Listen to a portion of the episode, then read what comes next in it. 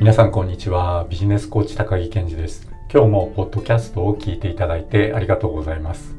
外出自粛は解かれましたが継続して感染症対策をするという理由とかテレワークの推進という観点で引き続き在宅勤務があるという方も多くいらっしゃるようです。今日は在宅勤務と副業の両方を自宅で効果的に進めるための環境づくりの考え方についてお伝えしようと思います。このチャンネルでは週末企業、副業、経営、ビジネスやライフスタイルの最適化につながる情報をお伝えしています。ご興味のある方はぜひチャンネル登録よろしくお願いします。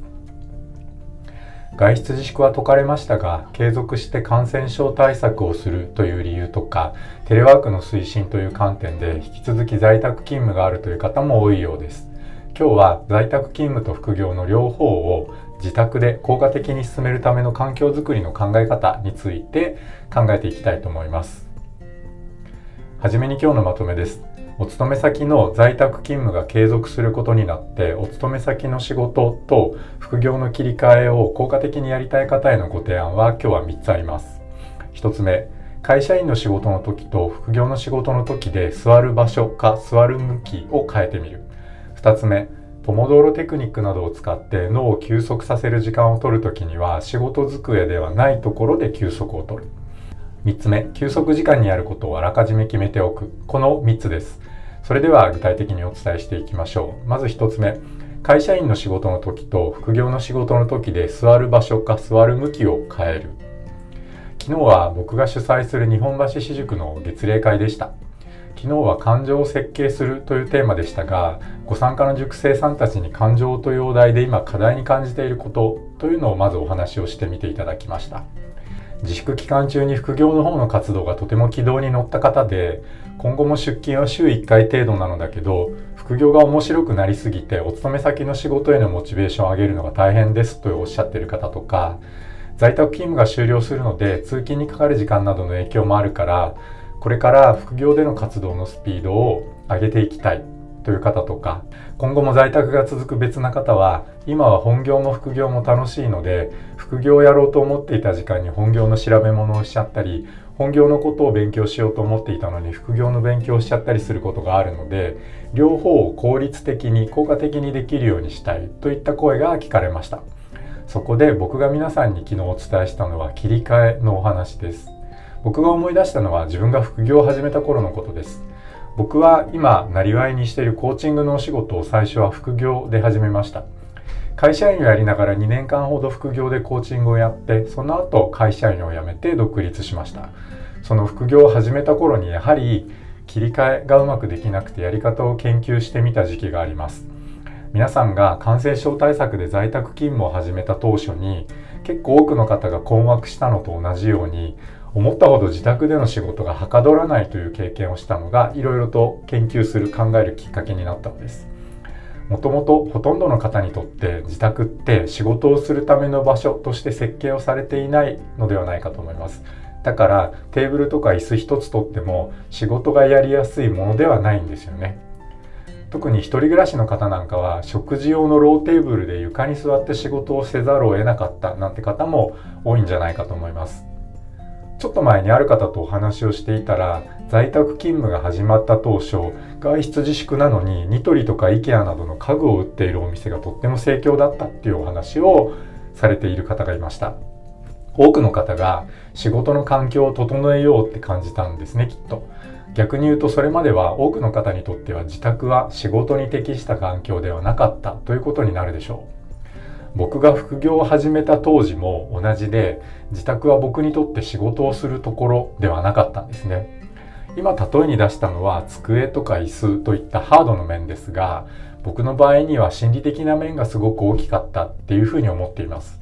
僕の潜在意識の中には自宅はリラックスする場所という定義が染みついていたので会社員の仕事が終わって自宅に向かう帰り道に今日は副業の事務仕事頑張ろうと思っていても実際に自宅に帰り着くと心の奥がリラックスモードになってしまっているので副業がはかどらないんですね。そこでその当時僕が取った作戦は家に帰らないっていうものでした。僕の心の中に自宅はリラックスする場所という定義があってそれを壊すのが難しいのであればどこか別な場所を副業をやる場所として自分で定義して心に刻み込めばよいと思ったのです。そこで僕はスターバックスを使うことにしました。勤め先からも自宅からも程よく距離のあるスターバックスを副業をやる場所と定義して事務仕事がある日はサラリーマンの仕事が終わった後そこに行って仕事をするようにしました。これをやり始めてから本当に仕事がはかどるようになりました。それ以来僕は場所の力環境の力を利用するということをいろいろ意識しながら活動してきました。だから副業時代からシェアオフィスを早めに借りるようにしていたり自分のマンネリ化を防ぐためにタイミングを見て個室を移転していったりということをやってきました。僕の根底にはこういった場所の力を活用するという考え方があります。ですが外出自粛は解かれたとはいえ感染症のリスクはまだ続いていてできる限り不特定多数の方と接することは避けたいと考えている方が多いんじゃないかと思います。現に僕自身もこの34ヶ月ぐらいですね全くと言っていいほどカフェには行ってません。そんな状況の中で場所の力を利用するにはどうしたらいいでしょうか。僕が昨日の日本橋私塾の月例会で皆さんにご提案したのはご自宅のレイアウトを変更するとかレイアウト変更が難しければ座る向きをちょっと変えてみてはどうかということです。これは外出自粛が始まって僕自身が在宅勤務を始めた時にもやったことなのですがまずは在宅を始める時にデスクを置く場所を変えました。それまでデスクを置いてた場所は副業時代に自宅で仕事がはかどらなかった時と同じ場所だったので棚とデスクを入れ替えて反対側の壁に向かって座るようにしてみました。これによって自分の中にここは仕事をする場所という定義をすり込みやすいように工夫をしてみました。それと在宅期間中に1回だけ机の向きを変えるというのもやってみました。在宅期間が長くなってきた時に自分の中のマンネリ化を回避するのが目的でした、まあ、こういった考え方をもとに例えばお勤め先の仕事の時と副業の仕事の時で座る向きを変えることであなたの心の中のスイッチを切り替えるっていうこともやりやすくなるのではないかと思います。在宅勤務と副業の両方を自宅で効果的に進めるための環境づくり。1つ目は会社員の仕事の時と副業の仕事の時で座る場所か座る向きを変える。ということです。続いて2つ目。ポモドーロテクニックなどを使って脳を休息させる時間を作る時は仕事机ではないところで休息を取ることです、